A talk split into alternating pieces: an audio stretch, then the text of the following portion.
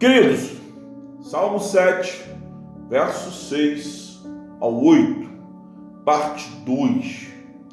Lembram que no podcast anterior, Davi começa clamando por livramento, fazendo uso dos verbos livra-me e salva-me.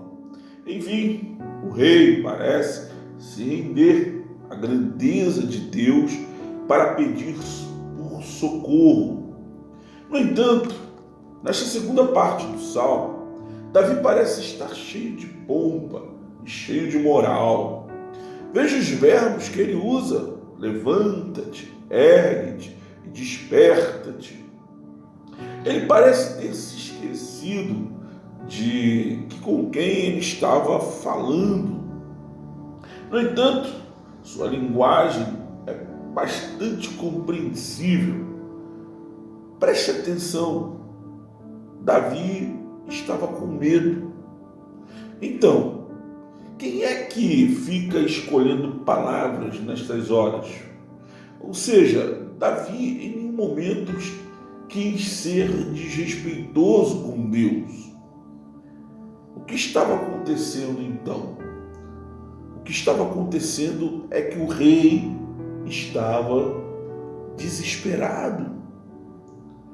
Eu achei engraçado os verbos utilizados por ele após analisá-los. Veja, levanta-te. Estava Deus sentado? Ergue-te. Estava Deus agachado? Desperta-te. Estava Deus dormindo?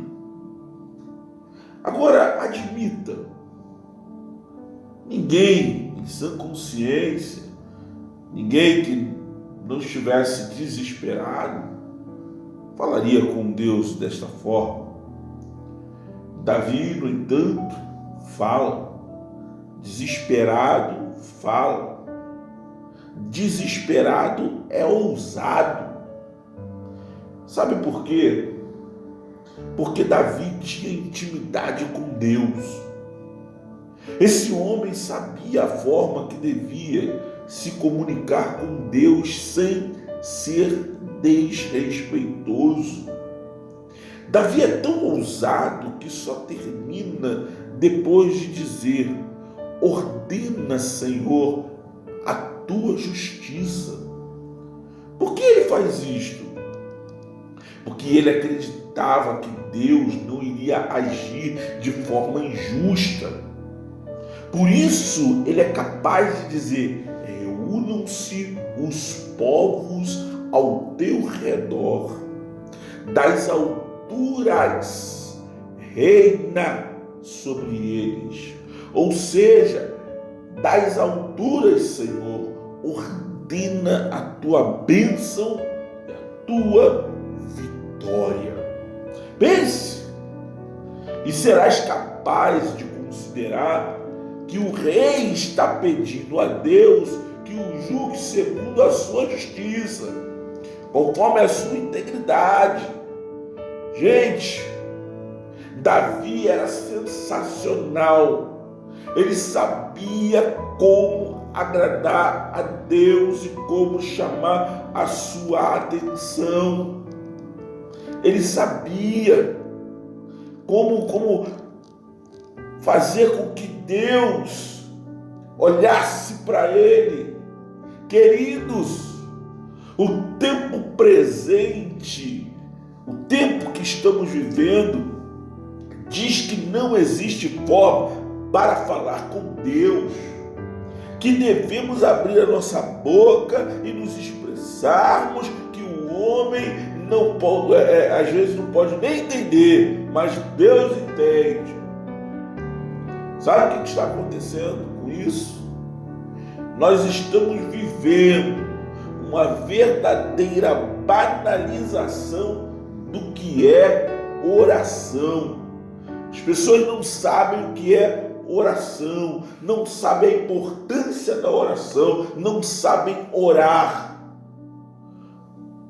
Onde não temos mais um jeito não temos mais uma forma. e nenhuma maneira falamos de qualquer jeito, como se estivéssemos falando com qualquer Deus. Entenda, Deus continua sendo Deus. Olha as palavras do rei direcionadas ao Senhor depois de tanto ele se expor. Ele para e diz: Deus justo que sondas as mentes e os corações, dá fim à maldade dos ímpios e ao justo da segurança.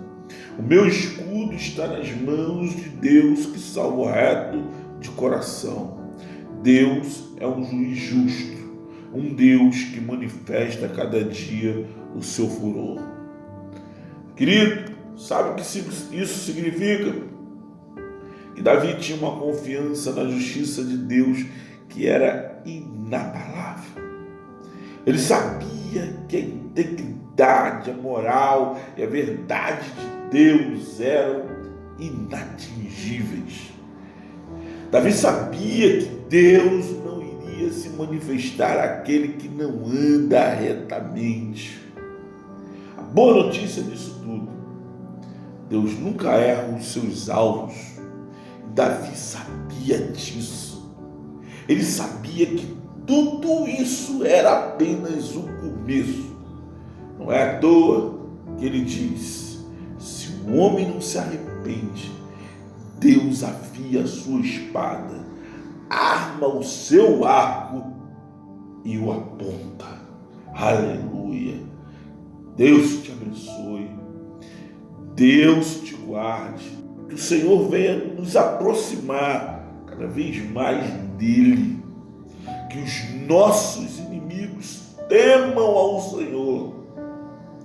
E que todas as vezes que pensarem nos tocar, eles possam lembrar que a espada do Senhor está afiada e o arco do Senhor aponta para eles. Em nome de Jesus, que o Senhor te abençoe e te guarde grandiosamente. Até a próxima. Fui!